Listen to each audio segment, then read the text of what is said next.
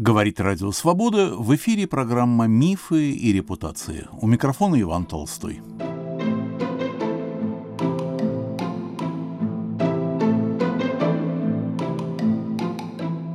Полузнакомый Шварц.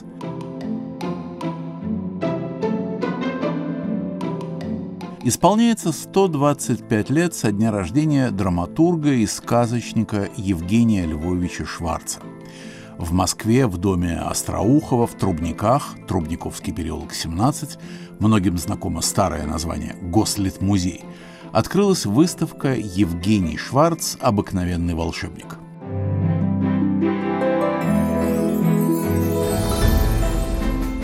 Из записной книжки писателя. Акимов ростом мал, глаза острые, внимательные, голубые, всегда пружина заведена, двигатель на полном ходу – все ясно в нем, никакого тумана. Отсюда правдивость, отсюда полное отсутствие, даже отрицание магического кристалла.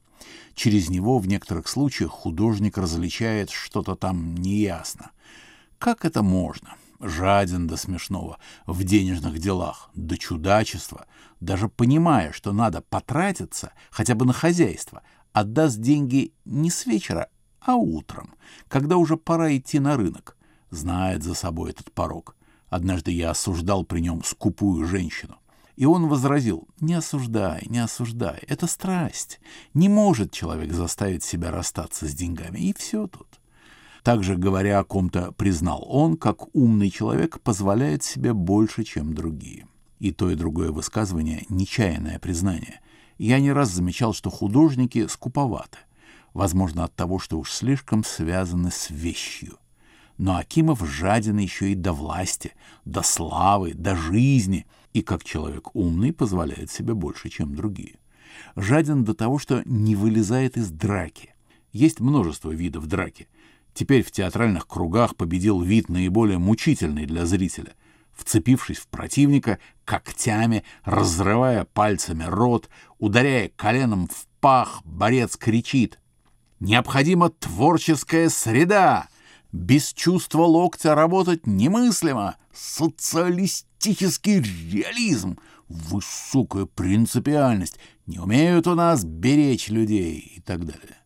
Акимов в драке правдив, ясен и смел, до того, что противник, крича «Мир хижинам! Война дворцам!» или нечто подобное, исчезает. А Хлопков любит говорить, что наше время подобное эпохе Возрождения. Сильные люди, борьба страстей и так далее. Эта поэтическая формула разрешает ему куда больше, чем позволяет себе умный человек. Единственный борец, на которого я смотрю в этой свалке с удовольствием, Акимов. Он не теряет чувства брезгливости, как безобразник эпохи Возрождения, не кричит, кусая врага, «прекрасное должно быть величаво» или «призрак коммунизма бродит по Европе». И, наконец, он чуть ли не единственный имеет в своей области пристрастия, привязанности, обнаруживает чуть ли не гениальное упорство. Правдив, правдив. Любит он и женщин. Иной раз кажется мне, что, помимо всего прочего, и тут сказывается его жадность к власти, к успеху. Любит и вещи, как Лебедев, но с меньшей строгостью, традиционней. Я с ним никогда в сущности не был дружен. Мы несоизмеримы. Я отчетливо, и он, думаю, тоже, понимает всю противоположность наших натур. Но жизнь свела нас, и я его чувствую как своего и болею за него душой. В случае удач его мы встречаемся реже, потому что он тогда занят с утра до вечера. Он меняет коней, то репетирует, то делает доклады в ВТО, то ведет бешеную борьбу с очередным врагом, то пишет портрет, обычно с очень красивой какой-нибудь девушки и свалить его с ног могут только грипп или вечный его враг — живот. Вот каков первый из тех, кто записан в моей телефонной книжке.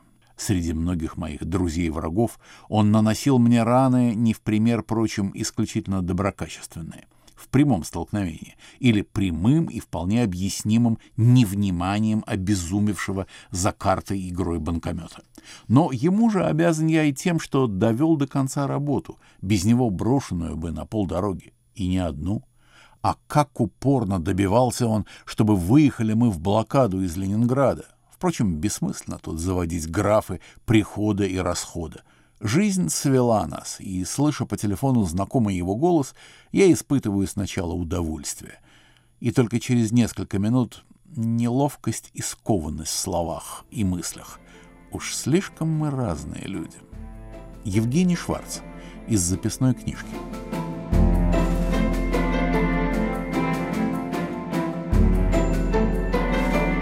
Сегодня к разговору о Шварце мы пригласили писателя, исследователя, историка советского литературного быта Наталью Громову.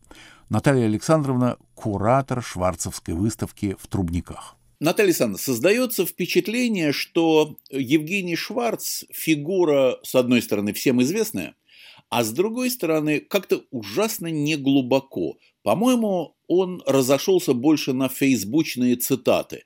Все эти вопросы лекарей, Ваше Величество, у вас трон был, и, Ваше Величество, я человек грубый и прямой, и скажу, вы, Ваше Величество, гений, и так далее, и так далее. То есть Шварц – это зубоскальство, синоним зубоскальства. А вот читают ли Шварца нынче вообще? Попадались ли вам такие люди? Боюсь, что нет. Боюсь, что как раз его даже со специалистами тут очень все не очень хорошо, потому что мало вообще кто им занимается всерьез. И мне известно, что даже редакции его пьес не изданы. Их, в общем, немного, если они даже изданы. Существует некий пятитомник. Но самая большая драма для меня – это, конечно, переписка и дневники, из которых мы собственно, о нем и узнаем, потому что дневник, который фактически является мемуарным дневником, таким самоисследованием, исследованием времени, он, конечно, абсолютно удивительный, и с ним произошла та же печаль, которая произошла в свое время с публикациями и кусочков дневников Ольги Бергольц. Он вышел в 90-е годы, когда время, понятное дело, было переполнено впечатлениями от других знаменитых авторов, которые пришли, и он немножко был вытеснен, так же, как я говорю, дневники Ольги Бергольц, которые, кстати, удалось все-таки вернуть в сознание общественности. А с дневниками Шварца этого пока не происходит, что очень обидно. Наталья Александровна, я ужасно хочу похвастаться, как маленький мальчик вбежал. Я тоже умею стихи прочитать. Я хочу похвастаться, что в 89 году, когда я был младшим редактором в журнале «Звезда» в Петербурге, в Ленинграде, мне досталась корректура дневника Евгения Львовича. Тогда при публикации это называлось телефонной книжкой. А вот Теперь просветите меня, пожалуйста, и наших слушателей, я думаю, дневник Шварца – это та самая телефонная книга или что-то другое имеется в виду? Нет, телефонная книга – это извлечение, и не самые большие, из большого корпуса дневника, который на самом деле История такая, и сам Шварц ее описывает. Когда в 1941 году, уже будучи в состоянии тяжелой дистрофии, он был вывезен при помощи Николая Кимова, его любимого режиссера, который, собственно, его и побуждал к написанию множества пьес, он был вывезен вместе с женой из блокадного Ленинграда, то перед отъездом он уничтожил свои дневники с 26 по 41 год, о чем он, собственно, и пишет. И уничтожил он их, в отличие от, например, Ольга Берголь зарывала свои дневники, Корней Иванович Чуковский зарывал свои дневники, и потом они вернулись. Этих дневников не стало. Но когда он оказался в городе Кирове, где он был в эвакуации, жил некоторое время, он начинает их вести, но не так как мы себе представляем, это одновременно и подневные записи, но это и начало такого огромного мемуара. Это рассказ о детстве, это рассказ о родителях, и это рассказ о абсолютно поразительный о 20-х годах, о маршаковской группе, об истории, связанной с разгромом этой маршаковской группы. И вот там постепенно из огромного количества таких сюжетов, которые разрастаются, и про Бериутов, и про Олейникова, и про Заволоцкого замечательный сюжет, даже не про него скорее, а про Екатерину Васильевну, это отдельная, конечно, история. Про Серапионов. Из этого всего начинают вырастать вот эта идея написать вообще о людях некую вот такую телефонную книгу. Но тут сразу надо вот вообще объяснить, что им двигало. Он это очень хорошо сам объясняет. Им двигало несколько вещей. Первое. это то, что он считал, что он, как говорил он, сам все время повторяет, что он не писатель, то есть многие его принимали как бы не за писателя, а за переписчика сказок, такого драматурга, такого драмодела, я бы сказала. Это его очень, видимо, угнетало. Постоянно появляется эта очень смешная фраза, когда он пишет, что вот приедет Шкловский уже в Ленинграде, уже 46-й год, и всем расскажет, что я никакой не писатель. И вот эти дневники отчасти, вот, это, вот эти мемуары и вот эти зарисовки, это доказательство себе, что он писатель. Он пишет, и он даже себе в такой вещи поразительной признается, он говорит, я не пытаюсь писать хорошо, я пытаюсь писать свободно. Это просто удивительно, это очень дорогого стоит. Это первый момент. Это некоторая неуверенность в себе. А вторая для меня, то, что я пытаюсь сейчас рассказывать на выставке, где представлено огромное количество его современников, и скорее это даже выставка не о нем, а о том, как он видел мир, который его окружал, вот этот писательский мир. И вот он человек очень такой тонкой душевной организации, я бы сказала, но он абсолютно не эгоцентрик, как остальные писатели. Он абсолютно не занят изучением себя любимого. Он рассказывает о людях, которые ему дороги или которые были ему дороги. Но самое главное, это он рассказывает историю их трансформации, о том, как эти бывшие друзья, погибшие, не погибшие, что с ними произошло, когда через них прошло вот это советское страшное время, 30-е годы, вот эти все съезды писателей, как они превратились из писателей будем говорить, там, в управдома или в администраторов. Все то, что мы видим в этих пьесах, как какие-то, казалось бы, смешные реплики или характеры, это все выросло вот из этого внимания к другим людям. Но что для меня, например, лично очень ценно в нем и дорого, это то, что он не судит их он не судит их каким-то там с таким строгим судом. Он их жалеет, он их пытается даже объяснить и оправдать. Но при этом, как он себе говорит, что он считает, что надо писать предельно правдиво. Он пишет людей беспощадно по-своему, своей какой-то иронии, но при этом он всегда оставляет возможность их пожалеть и оправдать. И в этом весь Шварц, в его какой-то абсолютно феноменальной еще доброте к людям, которая мне очень дорога. Скажите, пожалуйста, если вернуться к телефонной книге, угу. то, что да. было издано в 90-м году и потом переиздавалось, и та книга, которую я заметил в интернете, э, объявление о ее выходе, это одно и то же или нет? Там называлась сейчас «Московская телефонная книга». Я не знаю, почему она так называется. Опять же, это извлечение из всего тома действительно связанные. Там есть, кстати, кусок и ленинградской книги, и московской книги, но мне кажется, это делается для продажи скорее, для пиара, потому что то первое издание, которое мы все знали тогда, в 90-е годы, она называлась «Живу беспокойно». Это наиболее полная версия. Я подозреваю, что она не до конца полная. Я не занималась, к сожалению, сверкой этих дневников с этими изданиями. О чем жалею, но в то же время время для выставки это было не нужно. Но я хочу сказать, что дальше уже начинаются изводы, когда из, из Шварца вынимают какие-то части, и все, что мы с вами, к сожалению, читаем последнего времени, это уже усеченные версии. И это очень обидно, потому что туда не попадают огромные сюжеты про Шостаковича, например. Ну, он просто, он нету его в телефонной книге, он в других версиях. Не попадают фантастические истории о детстве, о родителях, ну и вообще как бы о начале, о 20-х годах о Серапионовых братьев. Это не относится к телефонной книге. Куда-то попадает, это все зависит от какого-то редактора, который сидит и нарезает эти дневники вот такими порциями. Из записных книжек Евгения Шварца. Перехожу к букве «У» – Управление по охране авторских прав. Когда пришел я туда в первый раз, называлось оно, кажется, иначе, в 1929 году, как будто еще «Модпик». И встретили меня там неприветливо, когда получал я свои авторские, очень маленькие, за Ундервуд. Исчислялись они, как и теперь, процентом с валового сбора – а билеты в Тюзе были очень дешевые, чуть ли не бесплатные. Затем увидел я там впервые Андрея Семеновича Семенова. Глаза черненькие, близко поставленные, нос хрящеватый и горбатый, лицо худое, вытянутое, небольшое, как сам Семенов. Выражение губ скорбное или ожесточенное, или оскорбленное. Темперамент бешеный, но взятый в кандалы, ходящий в ерме. Хотелось бы мне хоть в щелочку заглянуть, разглядеть, какие разрушения и чудовища породила загнанная внутрь сила в душе этого глубоко современного создания.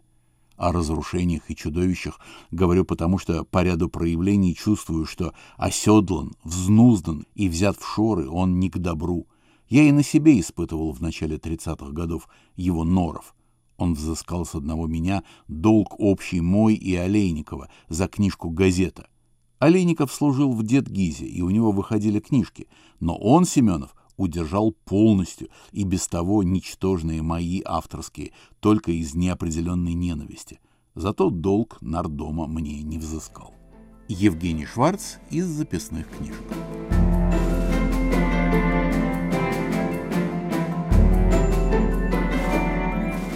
Я напомню, что на волнах Радио Свобода выпуск «Мифов и репутаций». У микрофона Иван Толстой.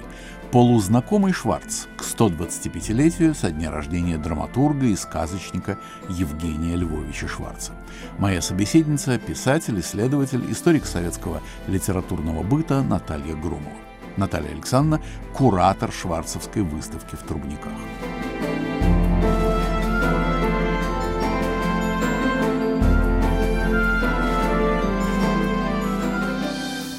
50 лет назад была издана книжка «Мы знали Евгения Шварца». А вот чего мы не знали о Евгении Шварце и что теперь может приоткрыться, и я надеюсь, что с помощью вашей выставки? Здесь очень интересный момент. Я сначала скажу про эту книжку, потому что мне все время кажется, что она должна была даже называться «Мы любили Евгения Шварца». Но дело в том, что Шварц умер в 1958 году, когда все его современники были живы-здоровы и в полном здравии, и современники его успели оценить вообще масштаб его личности и масштаб его писательский только что. То есть вот не было еще до дракона до 43-го года, 44-го, будем говорить, уже когда пьеса вышла, знаменитого такого фантастического Шварца, и вот он есть, и он умер. И это вызвало огромный резонанс. И кроме того, он действительно, как говорил о нем Зощенко, выступая на его 60-летие, что я много встречал людей талантливых, мудрых, но я не встречал таких порядочных людей, как вы, Женя. Да? Он там сказал уже, собственно, он сам был уже умирающий в этот момент, Зощенко. И поэтому я хочу сказать, что эта книга, она написана скорее таким языком любви, но абсолютно она не открывает нам во многом Шварц. Она написана скорее, это такое отражение людей, оно очень полезное, очень ценное, потому что там есть какие-то стороны. Но, как ни странно, Шварц фигура закрытая, для многих. Именно потому, что он был всегда настроен на других, чем пускал в себя. Пожалуй, самый близкий ему человек, я вам скажу, вначале это был Михаил Слонимский, а потом это был Николай Чуковский, который очень подробно, пожалуй, очень любопытно о нем написал. Но что мы не знаем и что до сих пор мы не знаем, это, конечно, его удивительная история, которая начинается, конечно, в 2014 году, когда его забирают в армию. И дальше то, как он попадает в юнкерское училище, по всей видимости, и вот оказывается в Москве, возможно, тогда же, когда Сергей Яковлевич Фронт тут был. И, конечно же, то, что он попадает в ледяной поход. То есть какие-то следы этого есть. Но сам Шварц в дневниках говорит, я опускаю это время. Я не могу и не хочу сейчас об этом писать. Разумеется, он не может об этом писать, потому что дневники продолжают оставаться одним из самых опасных документов, который может свидетельствовать о человеке то, что он не хочет говорить. Финал этой истории, будем говорить, более счастливый в кавычках или не в кавычках, я не знаю. Он попадает в госпиталь в Ростове-на-Дону, и выходит оттуда молодым человеком, вот о чем я тоже часто говорю, потому что меня поражает эта картина, она очень обо многом сразу свидетельствует. Молодой прекрасный человек с тремором рук. У него будут трястись руки с этих 20-х годов. И понятно, что вот этот его облик такого интеллигента, немножко неуверенного в себе, но такого веселого, с трясущимися руками, он вообще для современников долгое время оставался, ну, как человека, который не способен на какие-то фантастические поступки, которые, на мой взгляд, он совершил, о чем я могу еще, конечно, сказать. Поэтому вот этот период 20-х годов, он абсолютно для нас закрыт. Это первый момент. Второй момент, это, конечно, я пыталась в этом разбираться, и я понимаю, что не написана еще книга о редакции Маршака толковой, да, о Маршаке, то, что написано, это просто слезы, потому что это все какие-то кусочки, а вот то, какое место занимал Маршак, как он был связан с Горьким, что произошло с этой редакцией, там произошла трагическая история. Она есть у Шварца, она написана, но, например, он уходит от темы, как он пишет о своего друга, демонического друга, друга врага фактически, Николая Олейникова, потому что мы не понимаем, что там в их отношениях такого произошло. То есть говорится о том, что Олейников возненавидел Маршака, когда он поменял курсы, когда редакция сильно изменилась, и оттуда были фактически изгнаны и Житков, и Олейников, и Абериуты, и она превратилась в редакцию, где делали книги о бывалых людях. И она стала такой более государственной, более основательной, и, собственно, это привело ее потом к краху, потому что люди, которых они привели тогда в редакцию, потом на них и написали самые страшные доносы. Шварц их называет големообразными существами, которые фактически съели эту редакцию, погубили эту редакцию. Так вот, Николай Леников, например, он просто ненавидел Маршака за этот поступок, но поразительно, что он-то сел фактически по делу Детлита, он фактически на следствии из него выбивали именно показания на Маршака. И вел он себя, как я понимаю, достойно, и Шварц, которого вызывали по этому делу, и он пытался защищать этого несчастного друга, которого он, собственно, и привел, и привез в Ленинград с Донбасса, он был из семьи казаков, которых он ненавидел, потому что его там часто били на площади за всякие провинности, прямо кнутом. Был такой красный абсолютно в этом смысле Олейников. И вот он уже его Шварц привез с юга, познакомил с Маршаком, и в этом было самое счастливое время, несколько лет Олейниковской жизни вот в этой редакции с Чижом и Ежом, и с Робинзон, и все, что там выходило, замечательно. И поэтому эти сюжеты до конца не проявлены. Во-первых, никто толком, ну как бы все занимаются определенными такими прямыми линиями, но есть некий контекст, есть существование неких миров, частью которых был Шварц. Вот об этом было бы безумно важно и интересно узнать. В жизни Шварца очень много любопытного, очень он остро отзывается и пишет замечательные о Союзе писателей, о Первом съезде и о 1937 годе. Но я хочу сказать, что именно его то, что он себе внутренне поставил некую удивительную задачу быть до конца честным и говорить правду, вот сделало его тем, чем его потом Каверин в книге «Эпилог» назвал потом героем сопротивления. Вот это удивительно, что он, Каверин, обо всех пишет с большой болью и ужасом о своем времени в этих мемуарах. У него есть один герой, это Шварц. Такой настоящий герой, который противостоит этому времени и противостоит лжи. Вот, вот что удивительно, удивительнее всего. А когда Шварц, можно ли это проследить, угу. когда Шварц оценил привлекательность правды как человеческой потребности и как литературной темы? Другими словами, какова динамика характера Шварца? Понимаете, здесь все, видимо, слом основной происходит после того, как происходит вот этот разлом редакции Маршака, потому что Шварц стал Шварцем где-то, я имею в виду тем, которого мы знаем, драматургом в конце 20-х годов. До этого, как он говорил, он на цыпочках подходил к литературе, он случайно оказался вот в этом самом замечательном голодном 21 года Ленинграде, ехав с театральной группы из Ростова-на-Дону. И там он попадает сразу в Дом искусств, с, дружит с серапионами. То есть у него сначала это человек, ну, как бы сказать, фонтан таких артистических выходов. Он любил рассказывать истории, анекдоты. И вообще он очень любил устное творчество, которым еще и отличался Ираклий Андроников который тоже в этот же момент появляется и становится секретарем Маршака, кстати. Вот этот вот период, когда он вообще не знает, кто он по профессии. Он не понимает еще своего предназначения, пишет детские сказки, пишет детские стихи. Но, в общем, надо сказать, что первый звонок в нем звучит, когда кончается редакция Маршака, ему надо самоопределяться. Он придумывает жанр, очень необычный. Он уже появляется в Унтервуде, и потом в следующей будет пьесе в похождениях Гогеншауфера.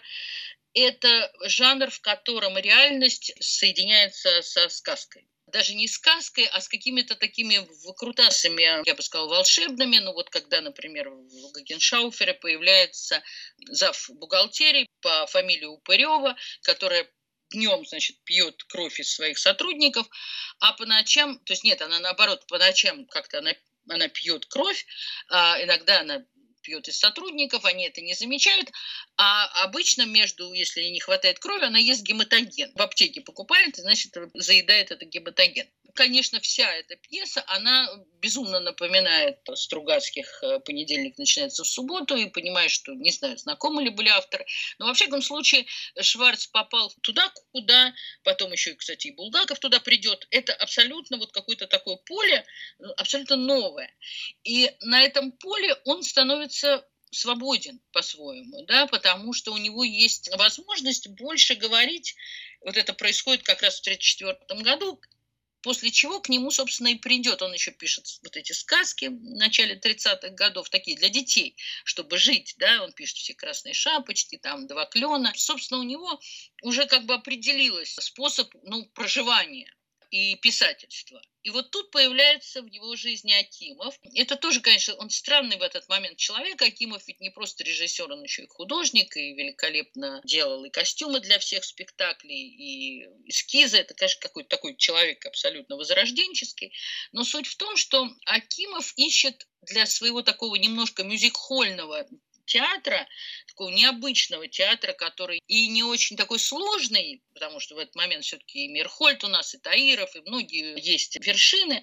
А Кимов э, прославился в этот момент, в 1932 году, вот безумной постановкой Гамлета, где, кстати, главную роль играет артист Горюнов, вот этот вот, который в «Вратаре», в «Трех товарищах», ну, немыслимый Гамлет, немыслимый спектакль, о котором было много всего сказано в театре Вахтангова.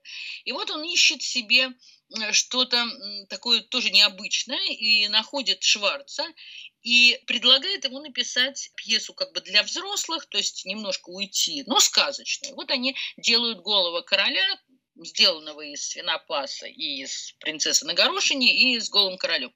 Пьеса, разумеется, ну просто не проживает и дня, то есть она написана, она дает Шварцу возможность высказаться, это 1934 год, обо всем, что он видит, хотя она, опять же, вроде бы антифашистская, но со всеми, понятно, аллюзиями. На сегодняшний день пьеса не идет ни одного дня.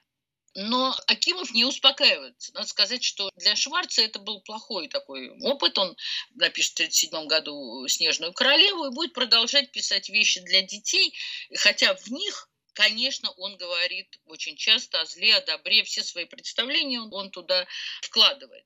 Но остроту, вот ту остроту, которую мы знаем, опять же, из него начинает вытаскивать Акимов когда он приходит к нему уже со сказкой «Тень» в 1939 году и кладет перед ним, значит, вот Андерсона и предлагает ему это делать. И надо сказать, это, конечно, одна из самых смелых вещей. Меня вообще потрясает, что она хоть какое-то время шла, потому что в 40-м, ну, 40 год вообще загадочный год, там Есенин выходит вдруг, Ахматовский сборник готовится, Хлебников выходит. В общем, вот в 40 году происходит какая-то, я не хочу сказать слово оттепель, это нехорошо, но происходят какие-то послабления.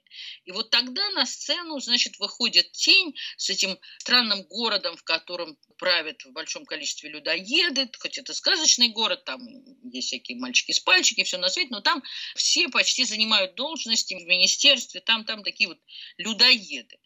И это, конечно, в тот момент, мне кажется, людям, сидящим в зале, было слушать все невероятно, понимаете?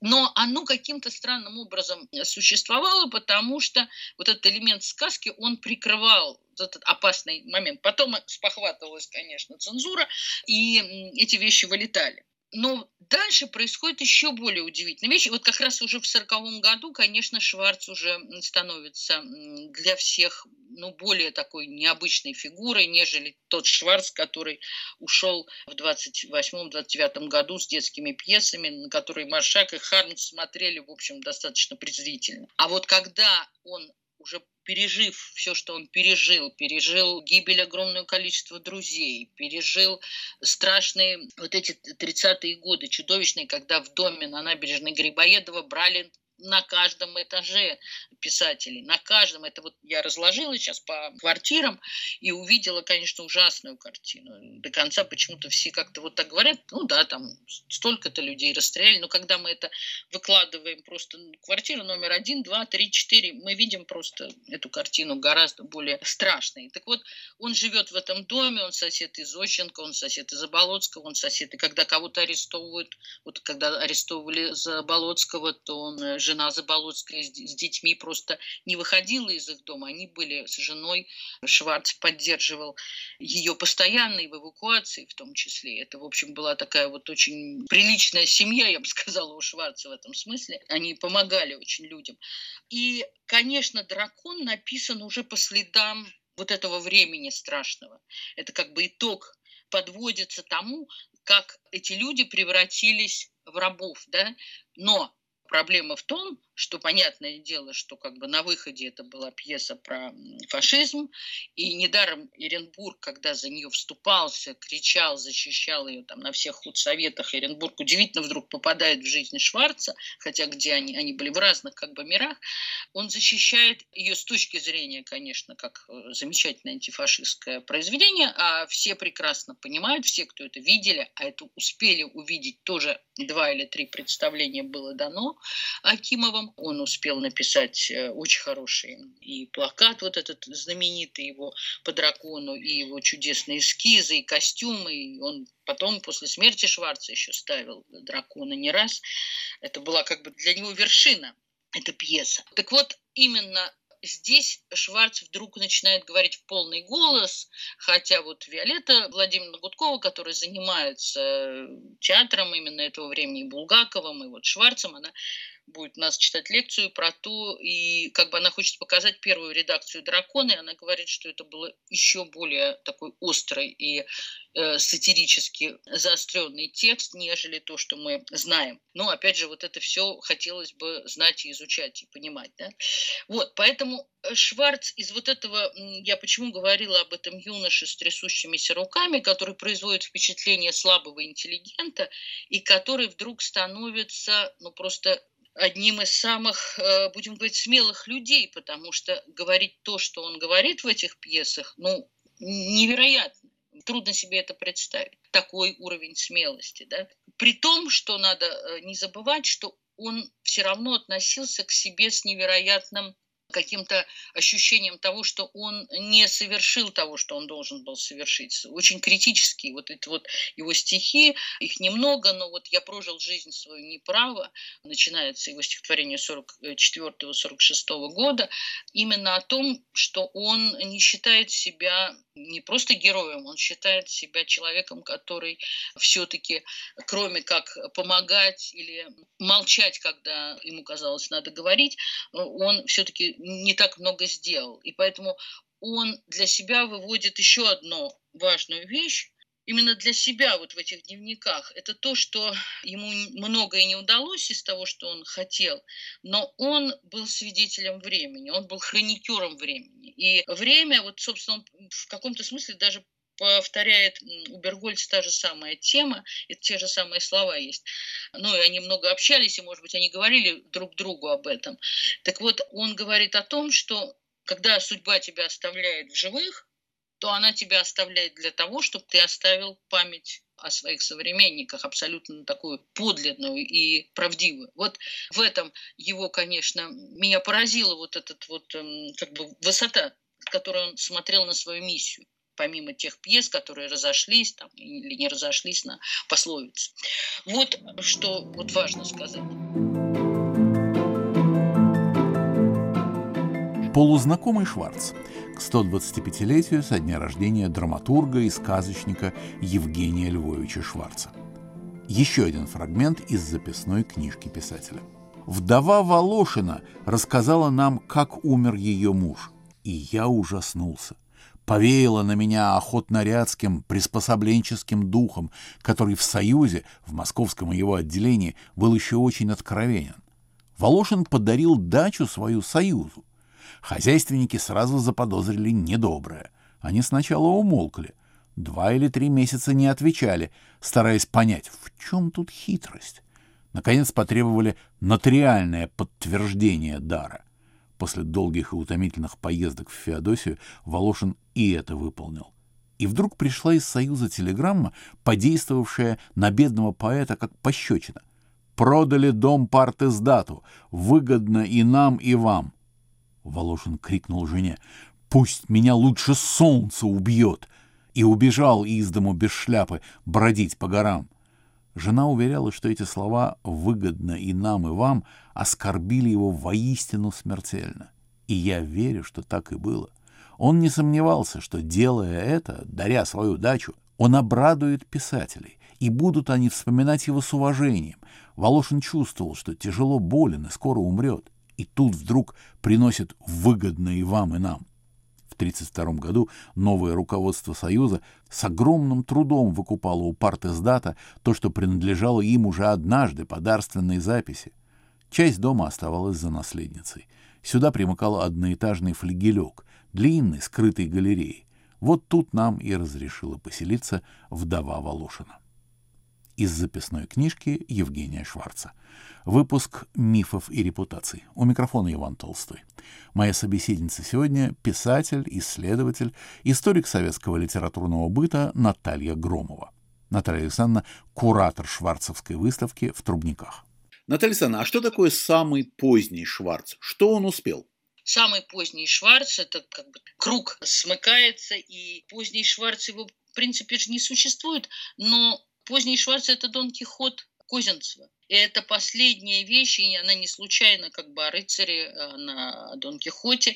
И это, конечно, вещь по-своему уникальная, потому что, во-первых, Кузинцев собрал замечательную компанию, да, и Шостакович писал музыку, и Натана Альтман делал костюмы и эскизы, и Шварц писал текст. И уже как бы сказать, когда шел просмотр, и когда в Каннах этот фильм победил, Шварц уже лежал, настолько был болен, что он не мог уже встать с кровати и как-то это все увидеть. Но как бы это невероятно символично то, что это становится его последней вещью, хотя я сейчас скажу еще про одну вещь, конечно, она еще более, так сказать, символична, но важно то, что тот рыцарь, который жил в драконе, он осуществляется в Дон Кихоте, но несмотря на то, что это Сервантес, мы все равно слышим голос Шварца, и он очень сильный в этом фильме. Это раз. И, кстати, Козинцев после этого фильма, конечно, тут же стал просить о том, чтобы ему дали снять «Дракона». Есть даже какая-то первая страница режиссерского сценария, но, разумеется, ему никто ничего не дал. Потом он снимает «Гамлета», но это было бы ужасно интересно, Козинцевский дракон, да, даже себе представить, потому что это у него все начинается с того, что дракон летит над миром, и мы видим разные страны.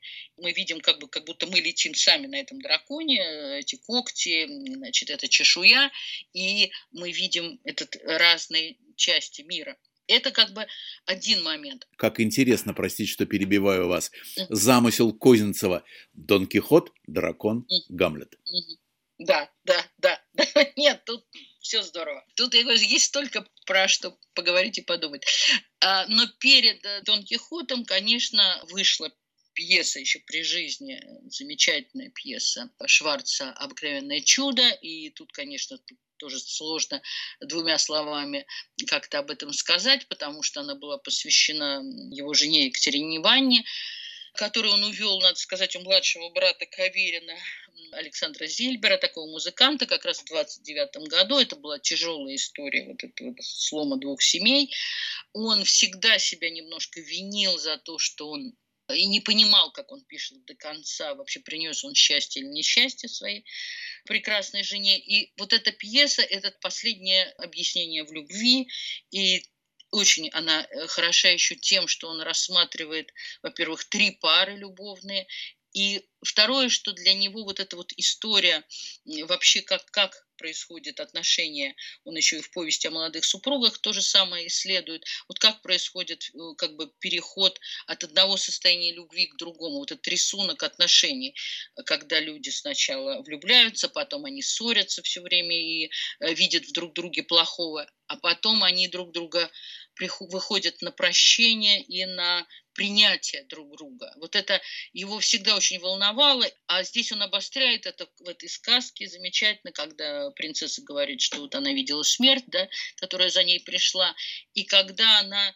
из балмошной девочки становится вот такой вот взрослой женщиной, и Шварц это очень глубоко делает, и он показывает, что чудо, оно не в том, что поцелует она медведя или нет, а в том, что уже чудо произошло вот в этом принятии другого человека, в том, что она научилась жалеть, прощать и стала уже другой. Это умная такая и очень взрослая вещь, и она начиналась с пролога, который, кстати, никогда в пьесах его не давали, этот пролог, когда выходит автор и говорит такие поразительные, на мой взгляд, слова. Он говорит, я пишу сказки не для того, чтобы скрыть правду, а для того, чтобы ее рассказать. И в этом главная идея Шварца, да, потому что его все принимают за человека, который через что-то говорит что-то, он говорит абсолютно прямые вещи, как он считает и прямые мысли свои высказывает. Вот, поэтому это была такая драматическая вообще история. Она еще и закончилась драматически, потому что когда Шварц умер, еще раз говорю, он умер рано, в 62 года, в 58 году от сердечной болезни, и Екатерина Ивановна, его жена, она, в общем, ушла из жизни через фактически три года, покончив с собой. Приняла снотворных очень много, в общем, она не могла без него жить. Она была как бы вот такой вот частью оказалась. И поэтому, может быть, и судьба, конечно, литературного наследия такая сложная, да, там понятно, что есть наследники, но все равно вот всегда как бы вдова отдает то, что она должна отдавать да, в таких случаях. Ну вот, поэтому в 90-му году мы получили вот этот том, и, в общем, с ним еще надо дальше мне кажется, с наследием Шварца надо работать и думать об этом. А в чем тут главная загвоздка, затык в чем? Почему не взять, да и не из... подготовив, не издать э, наследие а Шварца? Потому... Потому что нет, ну тут затыков у нас, я вам хочу сказать, что перед этим, когда делала выставку Олеши, я поняла, что, например, вот нет переписки Олеши, не издана до сих пор переписка Шкловского с Тыняновым и так далее, Шкловского и Хенбаума. Не издано такое количество литературного наследия, что я каждый раз просто прихожу в удивление и не понимаю, ну потому что, понимаете, тут начинается другая проблема, потому что филология занимается или сама собой, или исследованием как бы произведений, но вся биографическая, вся историко-биографическая как бы жизнь писателей, она у нас немножко как бы, ну, на втором плане. И это тяжелый труд, не очень, видимо, почетный. Пишутся биографии, но не, издается, не издаются корпуса полностью. Есть второй элемент, это то, что у Шварца действительно был, видимо, еще вот этот вот, э, как говорил Маршак про его рукописи, у вас эм, буквы похожи на умирающих комаров. Это очень тяжело расшифровывать. У него действительно был тремор, и это видно на рукописи. По всей видимости, и это было сложно. И люди, которые занимались изданием Шварца, они есть, и они даже кто-то писал, но, но это оставлено в 90-е годы, и еще раз говорю, этим нету групп, которые могли бы, как раньше, да, за какие-то деньги этим заниматься. Поэтому нет, это, это огромная проблема, и если бы у меня было время, я бы, конечно, взялась, но так как я не могу вместить все, я бы с удовольствием бы занялась вот изданием э, Шварца полного, да, но ну, ну нет такой возможности. Но я надеюсь, что как бы люди, которые Сейчас и ходят, и филологи очень много ходят, и студенты сейчас ходят на выставку, и школьники, что до них это ну, как-то это всегда же должно быть какое-то впечатление, которое потом заставляет людей этим заниматься, да, поэтому я надеюсь, что кто-то из них этим и займется, это обязательно произойдет. Но 20 век у нас, к сожалению, не обжит, мы должны в этом признаться, он только фрагментарно существует в виде каких-то больших имен, да и то, там есть очень много белых пятен и очень много всяких недоделанных моментов. Ну и, наконец, я вас прошу немножко рассказать о самой выставке. Подразните тех, кто на нее не попадает, и, и привлеките тех, кому до выставки два шага она небольшая, это всего два зала. И первый зал, в котором есть биография Шварца, он фактически сделан на текстах дневника. Я, собственно, эту цель всегда и преследую, чтобы приходили не только смотреть картинки, а чтобы читали. А читать его все равно упоительно. Я все-таки отбирала тексты, но эти тексты все, они обрамляют некие портреты его современников, которые сделаны как бы в двух видах. Это шаржи Антоновского и Радлова, в основном известные такие в то время, 30-х годов, от Чуковского, Маршака, Михаила Казакова, Тынянова, кого угодно, да, и их э, фотографии того времени, то есть те два взгляда, которые сам Шварц, вот этот реальный и немножко смещенный, он как бы на выставке тоже присутствует.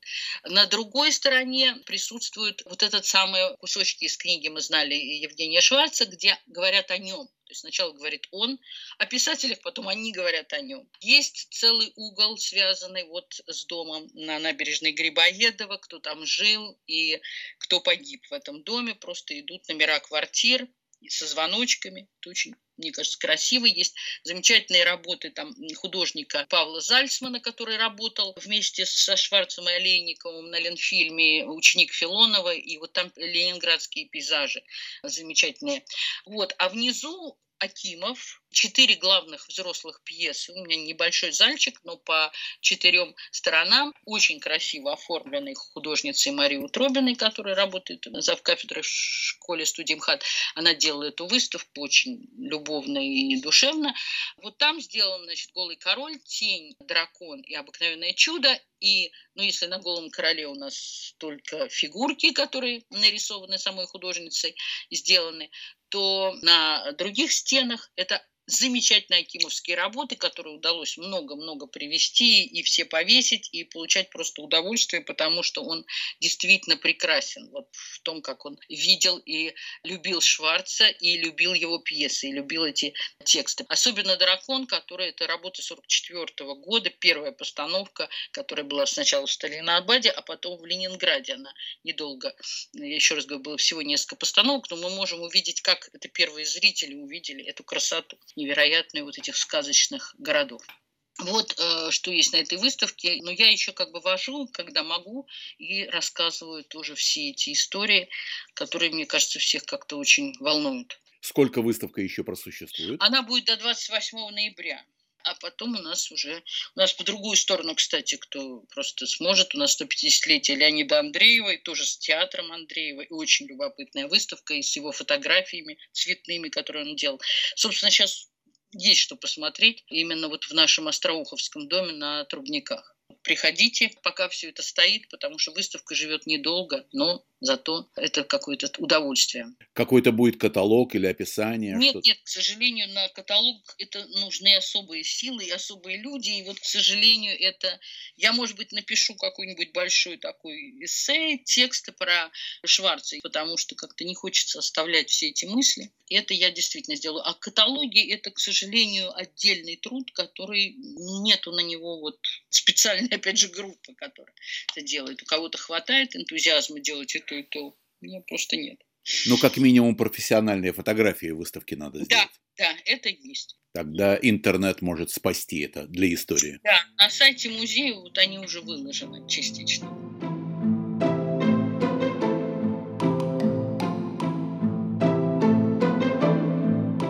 Из записных книжек Евгения Шварца. Последняя страница.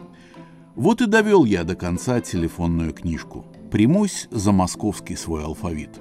Этот город с первой встречи в тринадцатом году принял меня сурово. Владимира Долгоруковская улица, продолжение Малой Бронной, осень, зима с оттепелями и огромное неестественное количество людей, которым нет до меня дела. Полное неумение жить в одиночестве. Вообще жить. Мне присылал отец 50 рублей, много по тогдашним временам, и я их тратил до того неумело, что за неделю до срока оставался без копейки. Чаще всего вечерами уходил я в оперу «Зимина», которую не любил, и снова множество людей, которым до меня нет дела. Или уходил в гранатный переулок. Там был особняк, который я выбрал для себя. Я должен был купить его, когда прославлюсь. Да, мечты мои были просты. Вызвать уважение людей, которые шагали мимо или мрачно толпились у пивных. Впрочем, это не было главным. Главным была несчастная любовь. Когда переехал я на первую Брестскую улицу, то уходил по Тверской Ямской на мост, идущий над путями, существующий до сих пор, соединяющий улицу Горького с Ленинградским шоссе. Там, глядя на поезда, я старался провести время до прихода почтальона. Любовь мучила меня больше всего, больше чужого города, больше подавляющего количества безразличных ко мне людей. Мне в октябре 13 года исполнилось 17 лет, и сила переживаемых мной чувств постепенно-постепенно стала меня будить. Я стал вглядываться в Москву и удивляться количеству людей, несчастных и озлобленных. Началось с того, что заметил я женщину, прислонившуюся к чугунной решетке забора тяжелым узлом, чтобы передохнуть. По своей бездеятельности не посмел я ей предложить помощь, но ужаснулся и стал вглядываться, иногда умнел. Но снова несчастная любовь схватывала как припадок, и тогда я видел только себя и уехал полный ужаса перед Москвой. Из записных книжек Евгения Шварца.